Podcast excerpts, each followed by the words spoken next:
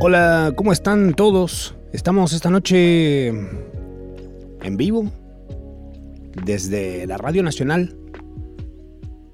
Listos para procrastinar, bien procrastinado. Mi nombre es Machorama. Cambi- cambiale el audio, pues estoy. Está doblado. Está en el. ahí está, ahí va, está, perdón. Pasa que viste que. Es interna- internacional.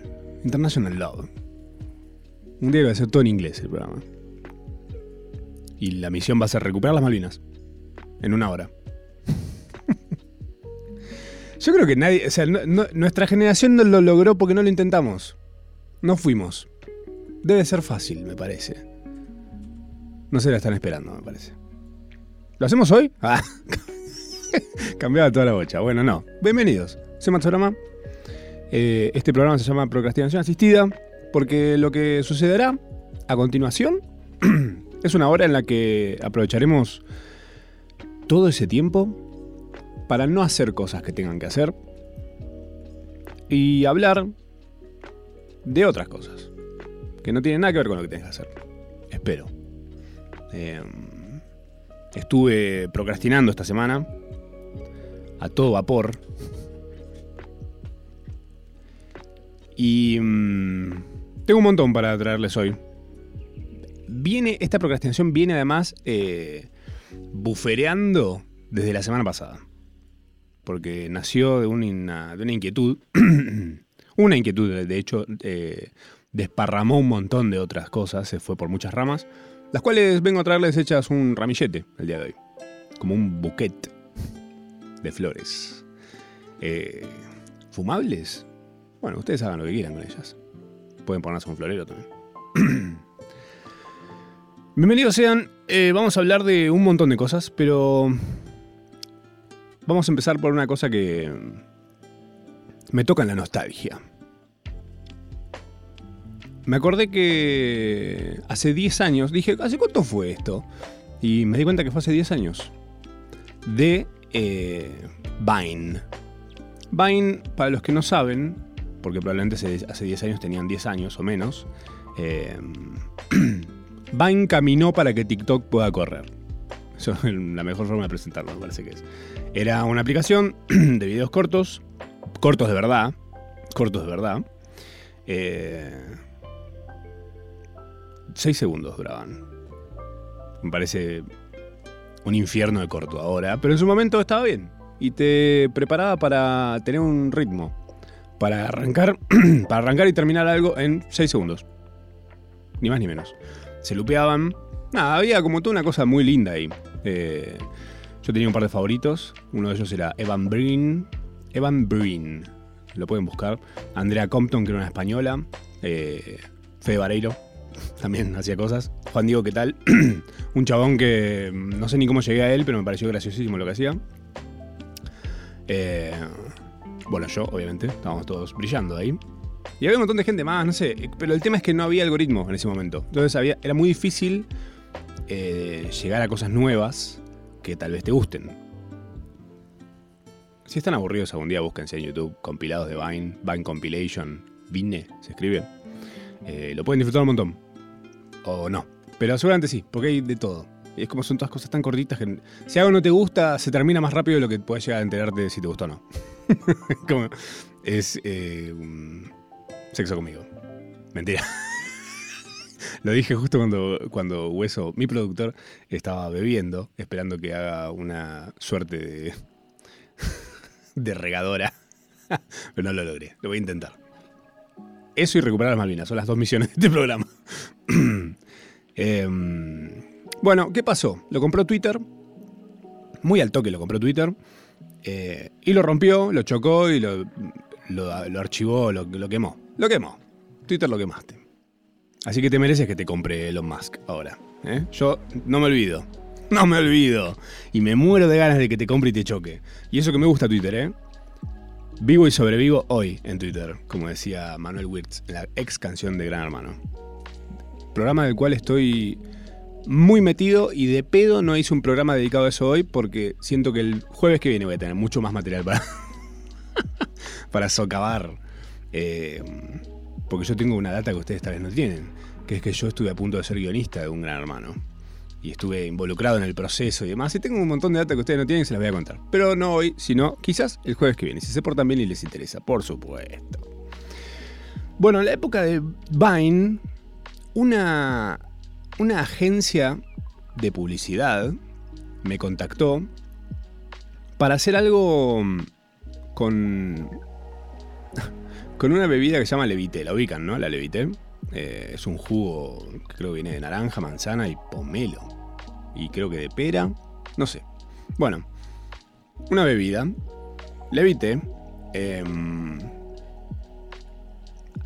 antes de contarles lo que les voy a contar, les quiero recordar dos cosas. Vine fue hace 10 años. Es otra época. ¿Eh? Y eran 6 segundos. O sea, era todo el tiempo que yo tenía para hacer algo para, esta, para este producto, ¿no? Y... Mm, mandé una propuesta. ¿Por qué? Porque ellos me habían dicho, está por salir la Levité eh, cero, que es una Levité eh, sin, sin, calorías. Entonces eh, yo dije, bueno, voy a ver qué se me ocurre. Se me ocurrió algo. Porque se me ocurrió algo basado en la reacción real que tuve respecto a este producto cero. la Levité la habían estado vendiendo como liviana, ¿no? Entonces digo, ¿qué? ¿Eh? ¿No, ¿No, era cero ya? ¿No era, eh? Bueno, la propuesta que le hice a la gente de Levité fue mostrar close-ups míos tomando esta Levité normal, no la, no la que estábamos promocionando, sino la anterior, eh, no sé, caminando en el gimnasio, close-ups, o sea, bien de cerca, yo tuk tuk tuk tomando levité, tomando levité, tomando levité. La normal, que se vea claro que era la normal. Acuérdense, 6 segundos había nada más, ¿eh? En el gimnasio, en el trabajo. Y el remate era yo cruzándome con una publicidad de la Levité Cero, em, con un fat suit, que es el traje de gordo, como un zoom out rápido a yo gordo, mirando el cartel de la Levité cero, tirando la botella de la Levité normal de 2 litros, que la estaba tomando tipo tuk tuk tuk, eh, y decía, ¿qué? Fin, era eso. Era como que el personaje se daba cuenta que no había estado tomando en ningún momento una, una cosa light, flasheando que era algo light. Obviamente no les gustó. no solo no les gustó, sino que les pareció una poronga, recontra bardero, al pedo, no sé. A mí me pareció buenísimo, si lo hacían hubiese sido fantástico. Pero claro, no es que, les, no es que no les gustó porque eh, porque yo aparecía disfrazado de gordo, em, sino porque claramente era un chiste, que el chiste era una crítica a una jugada sucia que habían hecho ellos antes, lanzando un producto tirándolo de es light, es liviano. Decían es liviano, no decían ni light ni nada. Está bien, en ningún momento mintieron, pero ¿eh? está la verdad y la verdad. Bueno, cuestión que no pasó nada. Justo hace un año, digo justo, pero no, es tan justo, pero es casi justo, eh, el 26 de octubre del 2021, se sancionaba la ley 27.642, que es la ley de etiquetado frontal. Un poco ese va a ser el epicentro del episodio de hoy. Em, tengo un montón de cosas. Y estoy muy chocho porque encontré toda la data que quería. Toda. No me pasa casi nunca. Esto es como cuando buscas las llaves en tu casa y la billetera y no, no encontrás las dos. Y bueno, o salgo por la ventana o me invitan mis amigos. es una de las dos. Em, vamos a arrancar por la coca y el azúcar. La coca Coca-Cola, no la cocaína. Ah, se, bajan 20. Estaba viéndolo, estaba viendo los 30, se bajan 20. Em, y quiero que hablemos de una cosa puntual. Ustedes, normalmente, a un café, te haces una, tacita de café, te pedís un cafecito. Estoy hablándole a la gente que le pone azúcar, ¿eh? Porque no me van a saltar ahora a decir, el café no se pone, no se le toma con azúcar. Bueno, yo le pongo azúcar, viejo, ¿qué quiere que le haga? ¿Eh? A mí me mata la acidez si me tomo un café solo, así nomás. ¿Qué soy? ¿Eh? ¿Qué es esto? ¿Cuántas cucharadas le pones? Dos. Tres. Si sos un loco de azúcar. Tres es un montón. ¿Qué tenías? ¿La presión baja? Bueno, son suficientes para una tacita de 200 mililitros de café. Esa cantidad de cucharaditas. Bueno, una coca, una lata de coca de 330 mililitros creo que es, tiene 10 cucharadas de azúcar. 10 es un montón. Vos imaginate ese café con 10 cucharadas de azúcar. No, no, no podés, no podés. Em, pero ¿por qué no se le siente? Porque la Coca-Cola necesita el doble de azúcar que un café. ¿Por qué? ¿Tengo la respuesta? Tengo la respuesta. Tengo la respuesta a todas las preguntas que voy a hacer hoy, ¿eh? así que lo voy a dejar de hacer esto, el, paso de preguntar, responder, preguntar, responder. El café tiene el amargor de la cafeína, de base, y una acidez de entre 4 y 5, un pH de entre 4, y 5.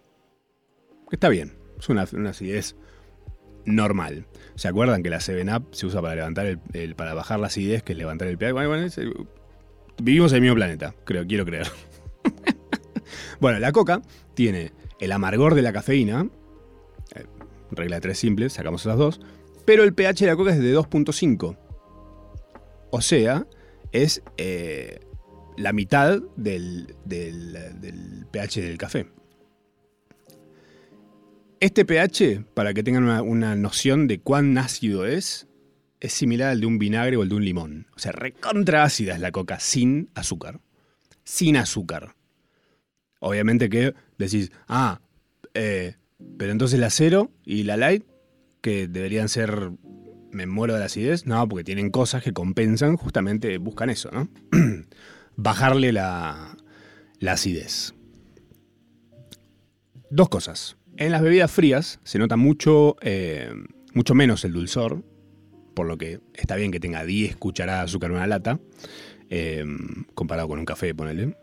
Em, y está también el tema de la carbonatación, que es las burbujas de la, de la gaseosa. Y acá tengo un datazo. Mirá, atendeme esto. Estoy casi seguro que no lo, no lo sabes. Casi seguro, ¿eh? no estoy diciendo seguro, no apostemos plata porque me pongo ya mismo. Ah, ¿Cuánto te tengo? Fui al cajero antes de venir acá. Según un experimento, eh, cuando tomamos unas gaseosas en cámaras de presión diseñadas para mantener las burbujas sin que se rompan, ¿entendés? Es como si vos entraras a una lata de Coca-Cola sin abrirla y bebieras la bebida sin, el, sin las burbujas, sería como que el aire mismo es el gas, sería algo así. Eh, la sensación que se tiene al degustar esa Coca-Cola o esa bebida gaseosa es la misma que si tuviera... Es como si tomaras una coca sin gas, pero si el gas está en el aire, el sabor va a ser igual, como si tuviera gas. Em, ¿Qué sugiere este estudio que se hizo? Que, hay científicos muy al pedo, primero que nada. Pero bueno, bien, ¿eh? gracias a ellos. Eh, que el efecto que uno siente cuando toma parte del sabor de esa gaseosa no es el estallido de las burbujas, eh, sino el sabor del propio gas. Y esto lo sé también porque porque les conté que me compré la máquina de soda y les conté también que existía la chance de que yo le eche soda a una coca sin gas y es efectivamente lo que hice. Hice, reviví una coca, que es como tan bueno como revivir un pariente que murió. Que querías más o menos. No nos vamos a comparar con un pariente que querés un montón porque. es un monstruo. ¿eh? Bueno. El sabor de una gaseosa sin gas. ¿Viste cuando se queda sin gas que la tomas y un sabor raro? Como así. se queda sin gas, tiene ese sabor espantoso. Bueno, es el sabor de la gaseosa menos el sabor del gas. es el sabor que tiene la gaseosa sin el gas. O sea, parece como si hubiese quedado ¿Viste cuando metes una media luna en el café? Eh, que queda como ese aceite el café que de repente a veces queda medio intomable porque decís, no, está todo lleno de, patos ahí flotando. Em, otra pregunta más es, ¿por qué entonces se le pone gas a las gaseosas? ¿Hay una explicación? Hay una explicación. Las tengo todas hoy, ¿eh? Les dije. Eh, hay dos motivos. El primer motivo es que te apura que te lo tomes más rápido. O sea, eh, antes de que se quede sin gas, básicamente. Vos abrís una lata, abrís una, gaseosa y por más que la tapes y todo lo que quieras, el gas se va a ir de a poco aflojando, ¿viste cómo es? Em, es como el tema de la temperatura también. Si pierde frío, es también intomable. ¿Por qué? Porque también el tema del azúcar, se les dije recién, las bebidas frías se le siente menos, etc. Eh, y el segundo motivo por el cual tiene gas es que nos gusta lo que cruje. Y acá se abre una rama que me apasiona porque creí, creí no encontrar todo lo que quería y encontré todo lo que quería. Y la rama esta es sobre el sabor del sonido. Próximamente robando en Palermo vas a tener un restaurante sonidos. Sí, te traigo el sonido de una milanesa. Tráeme, tráeme un remix de una milanesa, ¿puede ser? Ay, nos reímos hoy, pero seguramente alguien va a robar con ese en algún momento, te juro por Dios. Em, ¿Por qué nos gusta tanto la comida crujiente? ¿Quieren saber? Bueno, les voy a contar. Charles Spence, eh, que es un experto en psicología experimental, eh, es autor de un libro que se llama Gastrofísica, la nueva ciencia de la comida. Gastrofísica. O sea, si yo voy a ser físico, voy a ser un gastrofísico. No sé cocinar, recuerden. Eh, soy muy malo con las exactas. Pero gastrofísico estoy para hacer el esfuerzo, ¿eh? Recontras estoy para hacer el esfuerzo. Ya tengo gastritis, empiezo por algún lugar seguro. Eh, este chabón dirige el laboratorio de Cross Model Research de la Universidad de Oxford, en el Reino Unido, eh, y colabora con chefs de renombre como Ferran Adrià, que si no lo conocen pueden buscar lo que hace, es buenísimo, o Geston Blumenthal, que son, son dos chabones muy grosos de la cocina. Eh, y esta gente crea en conjunto experiencias culinarias multisensoriales. Es como cuando vas al cine, el 4D, pero comestible. eh, búsquelo a, um, Charles Spence si les interesan experimentos locos sobre la comida y esta cosa del multisensorial, lo multisensorial, pues está buenísimo. Me están proponiendo ahí cocinarme cosas, bueno, listo. Estoy para que me traigan viandas a la radio. lo saben, Maipú 555. Pueden venir y me lo dejan acá, yo no tengo problema. todo, todo es bienvenido. Bueno, Charles eh, investiga hace 20 años cómo nuestro cerebro procesa toda la info, todos los estímulos que llegan por los, sentidos. Sea eh, la vista, el olfato, el, gusto, tacto, todo. Em, ¿Para qué? Para comprender cómo eso nos puede ayudar a diseñar mejores alimentos o eh, hacer que nos agraden más alimentos que estaría bueno que nos gusten más. ¿Eh? Hay gente que no le gusta la textura de la, de la berenjena, por ejemplo, o del, o del hígado encebollado, eh, las vísceras en general. Mm, no sé, hay gente que no tolera la sandía, pero el otro día vi un TikTok de una piba cocinando sandía como si fuera un jamón. Ya, ahora que lo dije, les va a aparecer seguramente en algún lado. Eh, o lo pueden buscar, pero sandía, jamón, busquen algo así. Eh, no tiene sentido y te dan ganas de comerlo. No tiene sentido y te dan ganas de comerlo. Una sandía. Y la textura es diferente a como es la sandía normalmente.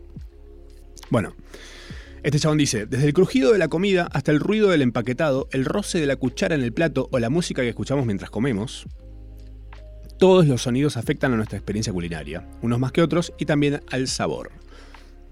Le creo. ¿Por qué? Porque de repente vas a comer en un lugar donde está la música del mango una música insoportable y medio que te vas a querer ir al toque.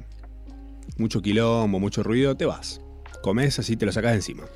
Pero de repente, si la música te invita a quedarte, decís, qué buena música pasaron en tal lugar, y te quedaste haciendo una sobremesa de mil años, eh, tal vez tiene que ver la música. No le damos mucha bola a eso, me parece. Eh, entonces, comer es una experiencia multisensorial. ¿Por qué? Porque uno capta primero la apariencia, viene el plato, ¿no? Uy, mira cómo se ve eso. De repente, ¡oh, qué rico huele! Riquísimo. Después vas, Tuki, comes la primera parte de la textura de eso, cómo cruje, cómo, qué jugoso, qué sabroso. El sabor, ahí tenés, otro más. Pero, sí señora, sí señor, parte de todo ese proceso, y nos olvidamos mucho de esto, casi no le damos ni bola, no lo pensamos tampoco, es el sonido. Em, este chabón demostró que las, diferentes frecuencias de crujidos pueden alterar cómo percibimos sabores o incluso que algunos alimentos nos parezcan de mejor o de peor calidad. Yo acá pienso tipo, claro, toda la comida chatarra, o casi toda la comida chatarra, busca ser lo más crujiente que existe. Hasta los paquetes son lo más crujiente que hay. ¿Mm? Todo eso. Eh, un chef eh, estadounidense llamado Mario Batali, obviamente recontratano, eh, argumenta que la palabra crujiente vende más comida ella sola que cualquier otra amalgama de adjetivos. Hay algo, que instintivamente algo, instintivamente atractivo en la comida que cruje. Por ejemplo, pensaba unas papas fritas crujientes, crocantes, y unas medio babita, ¿viste? Medio que te llegan como medio... medio me agarró la humedad en el delivery. ¿Me comes igual? Mm, estás medio tibia también, ¿no? Tal vez luego. Em, existen varias teorías de por qué sucede esto. ¿Por qué nos pasa esto con lo que cruje? ¿Por qué tenemos preferencia por ello? Eh, las verduras y los vegetales más ruidosos suelen ser más frescos y viceversa, em, por lo que asociamos lo crujiente con lo saludable. Como decir, ah, mira, qué buena está esta manzana. Eh, y una, manzana medio babé, como que te da como... Oh, las arenosas. ¿Qué, red flag una persona que prefiere las arenosas, ¿eh? Eso, poner el signo en la bio de Instagram y poner eh, mamá de... y dos perros, o papá de tres animales, no. Red flag. Oh, mira cómo salté con el snacker. y, para, segundo, paradójicamente, algunos alimentos crujientes como las galletas, los cereales o las frituras, mis favoritas, todo eso que acabo de decir, eh, galletas, cereales y eh, fritos también, ¿por qué no? Hay un lugar acá que hace pollo frito que también tiene de postre una Oreo rebozada y frita. Sé yo, fui re loco, estaba buenísimo, no te lo puedo decir. No sé si soy tan buena, buen norte como para decirte, no, es un postre que realmente. Qué sé yo, una Oreo frita, ¿qué, puedes pedirle? Bueno, em, todas esas cosas, galletitas, eh, cereales y frituras, suelen tener alto contenido en grasa. Y la grasa al cerebro le gusta. Eh, eh, la nafta es esa. Em, entonces eso explica por qué a nuestro cerebro le copa lo que cruje. Y lo que está ahí frito. Em, y lo que cruje fritamente. Bienvenido sea. Esto me recuerda a por supuesto, algo de los Simpsons. no podía faltar. Eh, a esta secuencia de ¿Es mi hermano más tonto que un hámster? Momento en el que Lisa pone a prueba a Bart electrificando un cupcake, eh, que es como una muffin con un coso arriba de crema, em, y lo compara con un hámster. El hámster toca el cupcake electrificado, se asusta, listo, no lo toca nunca más. Bart insiste 13.000 veces y después cuando ah, eh, le pide que agarre unos, cupcakes, eh, le agarra un shock eh, total antes de agarrarlos y se desmaya. ¿A dónde mierda estoy yendo con esto? ¿Se están preguntando en sus casas? ¿Baños?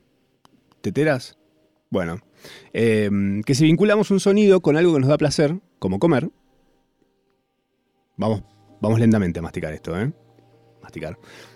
Si vinculamos un sonido con algo que nos da placer, como el hecho de comer, si el sonido está pero no está el placer de comer, atentos a esto, se genera esta sensación que odiamos, que es eh, algo conocido como misofonía, que es odiar que otra persona te mastique al lado. Básicamente. Eh, no a toda gente, no a todo el mundo le pasa. Hay gente que le pasa más o menos, gente que no soporta, alguien que está en un cine y alguien al lado le come pochoclo, o alguien a 20 butacas está comiendo pochoclo con la boca abierta y esa persona es capaz de irse de la sala. Sin decirle nada a nadie, ¿eh? Se levanta y se va. Y está afuera esperando que salga alguien con un balde de pochoclo para reventarlo a trompadas. Normal. ¿A qué cine vas vos? Em, y hay gente que se lo puede bancar. Gente que puede, yo los envidio. Encontré una forma de eh, sobrevivir esto. Y sabes qué, en internet no había nadie con esta, con esta fórmula. Así que los voy a invitar a que la prueben. Si, les pasa esto, si tienen misofonía, que es odiar que otra persona te mastique cerca, o el sonido de, no sé, en Los Simpson, por ejemplo, empezaron a hacerle, a darle mucha, mucha bola al folly de masticar. Cada vez que Los Simpson hay masticando, puede estar pasando un tren y no tiene sonido en Los Simpson, pero cuando alguien se pone algo en la boca se escucha hasta la última masticada. Parece totalmente desagradable. Eh, me pone de los nervios. Debería haber una opción de mutear esas cosas. para gente como uno, ¿no? La opción es obviamente comer también. ¿Por qué? Porque si te estoy diciendo que lo que te molesta es el sonido de algo que te causa placer, pero si vos no estás teniendo ese placer, entonces te genera molestia, tenés que, lamentablemente, te toca de comer. Y esto no es una casualidad, que en el cine te metan pochoclo. Esto ya hablamos del pochoclo en el cine, ¿se acuerdan? Y no sabíamos a quién se le había ocurrido, ni por qué, ni demás. Bueno, justamente esto tiene una explicación científica. ¿Qué es eso? Vos si escuchás a otra gente comiendo, vas a querer estar comiendo también.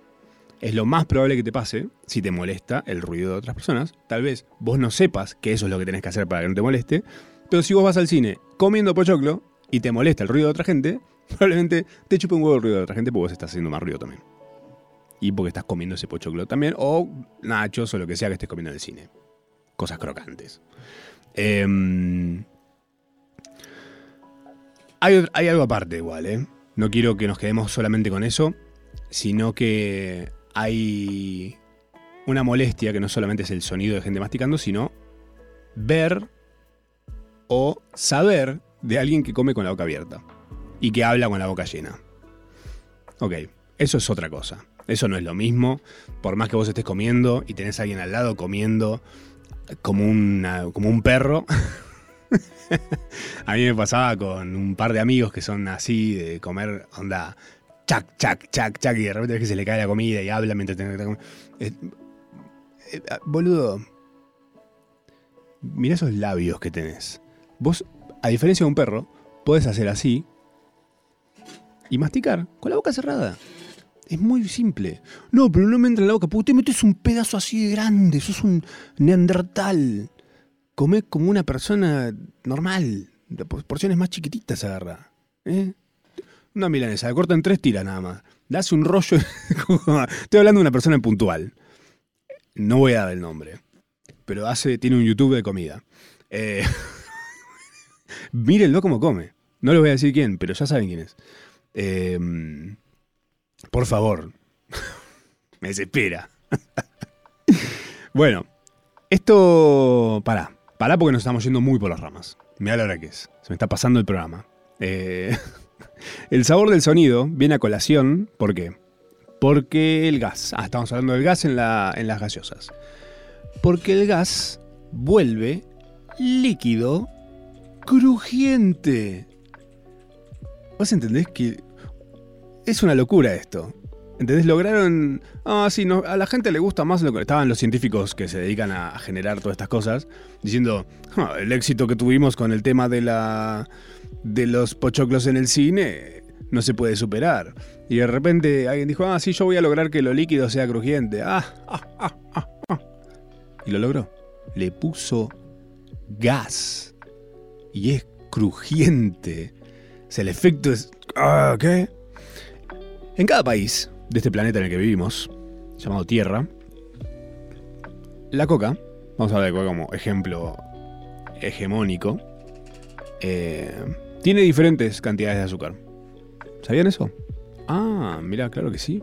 Claro que sí, pues. Por ejemplo, una lata, que es de 330 mililitros, eh, tiene 39 gramos de azúcar en Canadá, que serían como 10 cucharadas. Después en Austria tiene 35, en Ecuador tiene 33 en Tailandia tiene 32, que son 8 cucharaditas.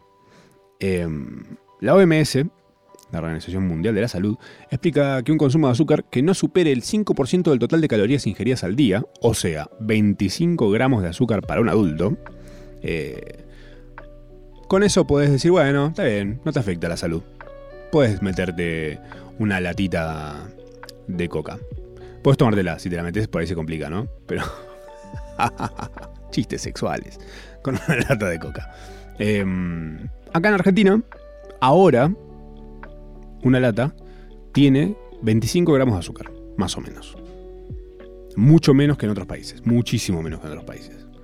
Eh, claramente no fue siempre así, pero en la pandemia, la compañía Pepsi y la compañía Coca bajaron a fondo eh, sus cantidades de azúcar en sus gaseosas. Ambas lo bajaron a 15 gramos de azúcar por 200 mililitros. Eh, Coca le metió sucralosa, Pepsi le metió sucralosa y hace sulfame K. Eh, cosas que te dan muchas ganas de no averiguar sí tiene un impacto a largo plazo. El tema es que la composición esta genera menos dulzor, es menos dulce. Eh, y la forma en la que nosotros percibimos los edulcorantes, a diferencia del azúcar de caña, es que depende cada uno, depende cómo lo siente. ¿Ubican esto? Que hay gente que te dice, no, yo no le siento sabor metálico, yo le siento un sabor metálico tremendo. Eh, me parece intomable, a mí me parece intomable. Todo lo que es edulcorante yo se lo siento a la legua. Lo veo, lo veo en la espuma, el edulcorante. Veo la diferencia ya en el color de la espuma, es increíble. Em, todo bien con la salud, ¿eh? Qué buena, buena frase para decirla, ¿no? Que todo bien con la salud. ¿Eh? ¿Qué estás diciendo? No, aguante. Bien, aguante que esté pasando esto, ¿no? De que está todo bien. Eh, pero ya está la Coca Cero y ya está la Coca Light. Ya están, ya están ahí. Déjame tener una Coca normal. Principalmente para, eh, para uso coctelero. Estoy hablando de Fernet, estoy hablando de Fernet. Pero déjame tener una Coca normal que mantenga el sabor que le da esa cantidad de azúcar. Mira, ¿sabes qué? Lo que voy a decir puede sonar descabellado, pero lo estoy diciendo de corazón. Si me querés vender la coca normal con receta médica, estoy recontra a favor. ¿Por qué? Porque yo, por ejemplo, tengo re bien el colesterol, tengo re bien, tengo, bárbaro todo. Puedo comer un, kilo de azúcar ahora si quiero y no me va a pasar nada. Es más, eh, soy de las personas que suelen estar un poco bajas de azúcar, entonces necesito un poco más de lo normal de, azúcar. Eh, bueno, intenté hablar con alguien de Coca-Cola y de Pepsi. Eh, di con quienes debería hablar de este tema, pero no quieren tocar el tema. No, no lo quieren hablar, lo esquivan bastante. Lo que me parece peor que hablarlo, porque por supuesto nos libera a nosotros a, a creer lo que queramos. Creer lo que queramos significa que eh, podemos especular con que el azúcar le sale muy cara y le ponen edulcorante que le sale más barato y es como mm, medio choto, medio... Mm, lo paga quién, ¿eh? Nosotros a la larga, probablemente, al long shot. Em, y que tal vez también tengan un mambo y quieran tumbar a la mafia del azúcar, porque existe también toda esta cosa de la mafia del azúcar. ¿Existe la mafia del azúcar? Les dije que todas las respuestas a todas las preguntas emitidas en este programa iban a estar y está. Eh, no existe una mafia, así como podríamos imaginarla, como si fuera una especie de, Hank Scorpio desde una central, eh, diciendo, oh, y ahora vamos a generar muchas eh, cavidades en las caries. no. Pero esta industria opera medio mafiosamente en ciertas cosas. No hay, no hay un Don Corleone del azúcar, un Tony el Gordo, un Tony Soprano del azúcar. No. Em, pero tiene manejes medio mafiosos. Eso sí. También defienden su, su mambo. Eh, a, como de lugar, como dice Oliver Atom. Y, y Seiya también lo dice mucho. A como de lugar. Em, bueno, en, cualquier ámbito, el, ámbito que sea, en el que haya chance de corromper y manipular para tener una ventaja, y mucha gente lo va a hacer. Si puede, es muy, probable que lo haga, es una característica muy humana. El ventajear. Y eso es justamente el, mafiosear. Eh, una de las movidas más mafiosas y famosas de la mafia del azúcar eh, data del año 50, 1950. Me encanta que tengamos que especificar que es 1950 porque dentro de poco va a ser el 2050 y vamos a decir, ¿cuál 50 estás diciendo? Eh, en ese entonces le echaron la culpa a las grasas no, las grasas saturadas, las grasas no sé qué, las grasas. Todo, todo lo que era grasas era lo que mm, causaba todos los males de esas comidas y el azúcar era bueno. ¿Cómo le vas a echar la culpa al azúcar? ¿Eh? Es, obvio que es la grasa, mira lo que es la grasa. Horrible, todo, ¿eh? No, uno que la persona que está gordo está llena de grasa, no está llena de azúcar. Entonces, em, dato de color, de ahí viene la expresión sos un dulce. Porque el azúcar era buena. Ahora decirle a alguien sos un dulce debería ser todo lo contrario, ¿viste? Está todo mal. sos un dulce. ¿Qué significa? Me están matando. Este vínculo súper tóxico es porque vos sos un dulce. Perdón, sos un dulce, me estás, me estás matando. Tengo Big Data para ustedes, acá ya que estamos hablando del azúcar y la salud. Eh, los adultos en Argentina, nuestro país, Eh, consumimos más o menos 85 litros de bebidas azucaradas por año. Que es un montón. Cuando estamos hablando de promedio, ¿eh? Yo conozco gente que toma muchísimo más y gente que no toma. Me gusta. Eric ahí diciendo, sos un crujiente. Como algo bueno, me encanta. Sos un crujiente, me parece buenísimo. Em, por año, esto provoca más de 800.000 casos de diabetes, enfermedades cardíacas, ACVs, asma y cáncer. O sea, 800.000 800.000 personas que se enteran por año que tienen diabetes, eh, problemas en el corazón, que les dan ACVs, asma, imagínate que a vos te toca una de todas esas, porque te tomaste, no sé, una botella de coca en el verano. Eh, esto lo dice mm, una investigación que hizo el Instituto de Efectividad Clínica y Sanitaria.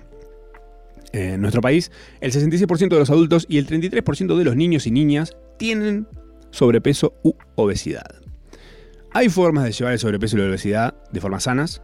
Sí, porque también está ese mito de que si estás gordo, estás enfermo, estás mal, etc.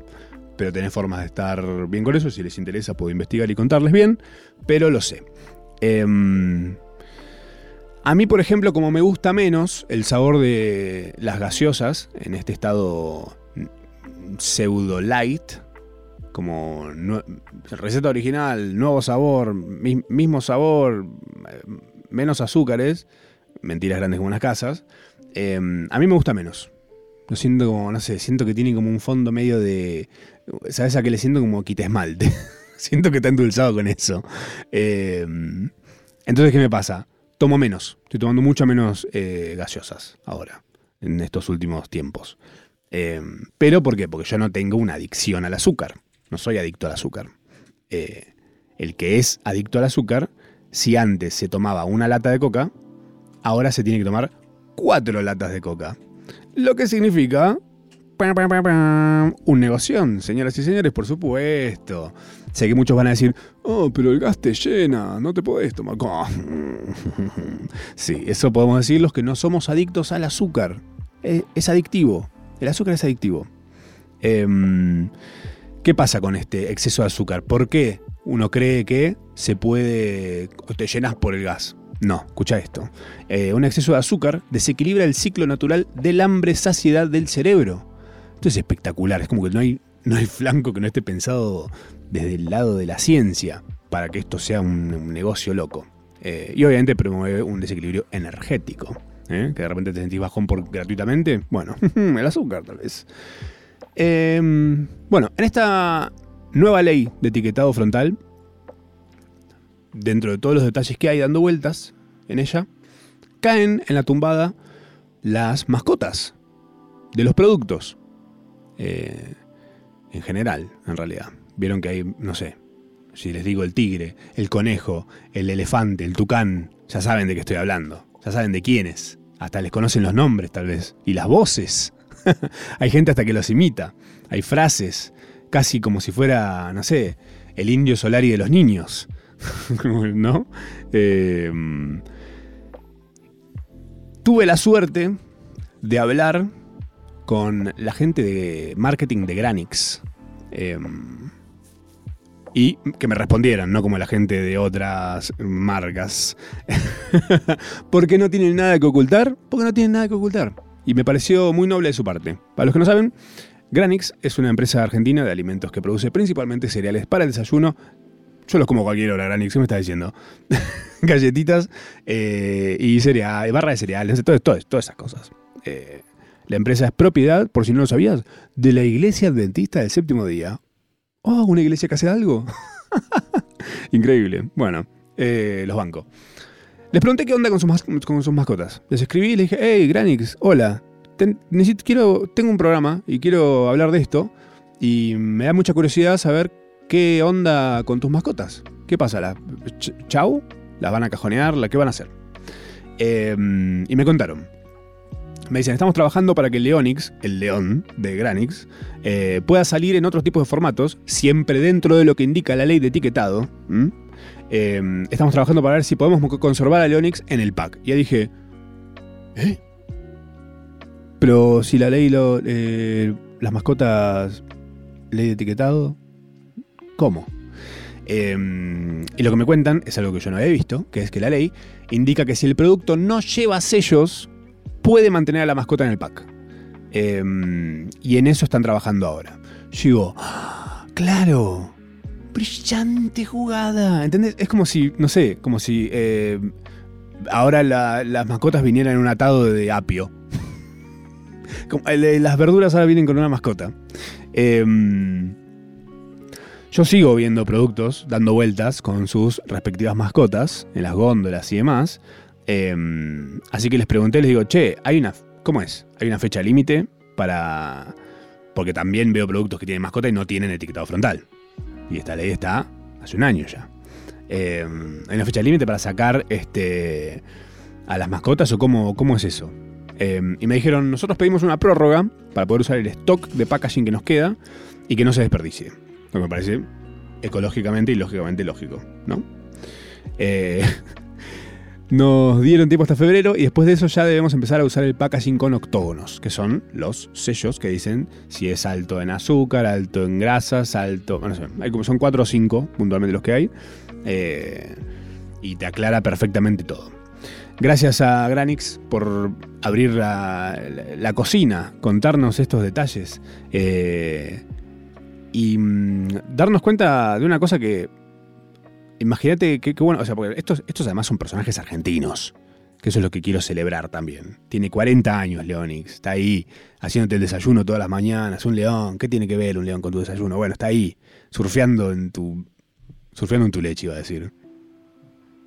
No se calienten con Leonix. bueno, debe, qué sé yo, hay gente que los furros. Bueno, es otro tema. Me gustaría que la gente de Granix esté escuchando esto, diciendo, ay, ¿por qué hablamos con él? No deberíamos haber hecho lo mismo que hicieron los de Kellogg's. bueno, pero para, me parece muy piola que en vez de decir, mira, banquémonos los, sellos, pongamos que está alto en azúcar y todo lo que quieran, y volemos al tigre, al tucán y todo eso, ya fue. Que creo que es lo que ya hizo esa marca. Porque no recuerdo seguir viendo a los personajes. Eh, Así que me parece que está bueno que digan, che, pará, hagamos más sana la comida, estos cereales los más sanos, y mantengamos este bichito acá, que lo queremos un montón, que es un divino encima. Em, a mí me parece que está bueno. Respecto a los cereales, que son algo del desayuno, que es algo que consume de chico, que lo tenés como parte de tus comidas sanas, ¿eh? hay un montón de esas cosas que decís, quiero que estas cosas sean sanas, pero eh, la Coca-Cola ya sabemos que es un chiche déjame que sea veneno. ¿eh? Que no, no, no veneno, ¿no? Pero ya te digo, posta realmente banco que se pueda conseguir Coca-Cola común y silvestre, la que es full azúcar, em, con una receta médica. Yo no tengo problema, no tengo problema. Así como está el Reprocan eh, para poder consumir marihuana, eh, quiero, quiero poder este, conseguir esta, esta, mm, esta gaseosa, viejo, para mi Fernet. Yo extraño que tenga el sabor de antes. ¿Qué tengo que hacer? ¿Llevarme una botella de Fernet a Estados Unidos, a Canadá? ¿Me tengo que ir? ¿Me tengo que ir a Canadá a tomar un Fernet como, como la gente? No, por favor. Semana que viene, es muy probable que hablemos de Gran Hermano. Les voy a contar toda esta data que yo tengo, que ustedes no tienen. Voy a averiguar algo que me intriga mucho, que es si alguien en la casa tiene Reprocan y el Reprocan, que es por el tema medicinal, eh, dice que esa persona tiene que fumar marihuana, o consumir marihuana, de alguna forma, ¿puede? Voy a averiguarlo. Voy a averiguar eso y voy a averiguar un montón de cosas más. Porque además tengo contacto directo con el mundo Gran Hermano. Así que le podemos preguntar lo que quieran. Si tienen ganas de averiguar algo puntual, me escriben. Soy Matsorama. En todas las redes sociales. En Twitter estoy mucho más de Gran Hermano, en Instagram no tanto, porque vieron que en Instagram como no se habla tanto de Gran Hermano, pero Twitter estoy. Estoy de cabeza. Estoy de cabeza. Les mando un beso a todos ustedes.